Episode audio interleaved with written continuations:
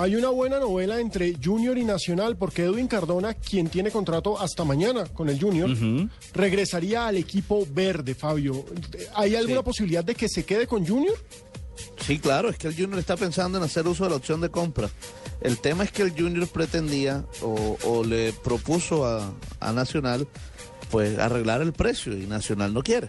Pero el Junior, ¿Cuánto es el precio? ¿Cuánto, cuánto es el...? un millón de dólares es la opción de de compra.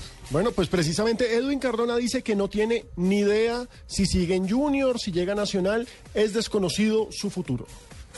Bueno, hasta el momento creo que todavía no sé nada.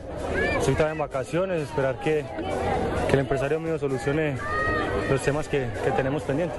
Lo último que hablo con el zurdo López es que quiere contar con usted en el Junior. ¿no? Sí, hasta el momento, el día que vine a vacaciones, había hablado con él, pero no tengo nada concreto con ningún equipo. Todavía estoy, como te digo, en vacaciones, esperando eh, que el empresario me tenga buenos resultados.